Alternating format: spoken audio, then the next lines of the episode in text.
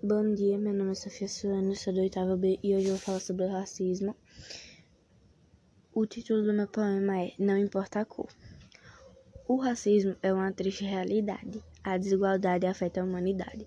Negro, branco, indígena ou qualquer etnia. Discriminação racial não rima com cidadania. Não discrimine ninguém pela cor. Sua ignorância pode gerar ferida e dor. Somos iguais, devemos lutar por um mundo com respeito, sem desigualdade e paz.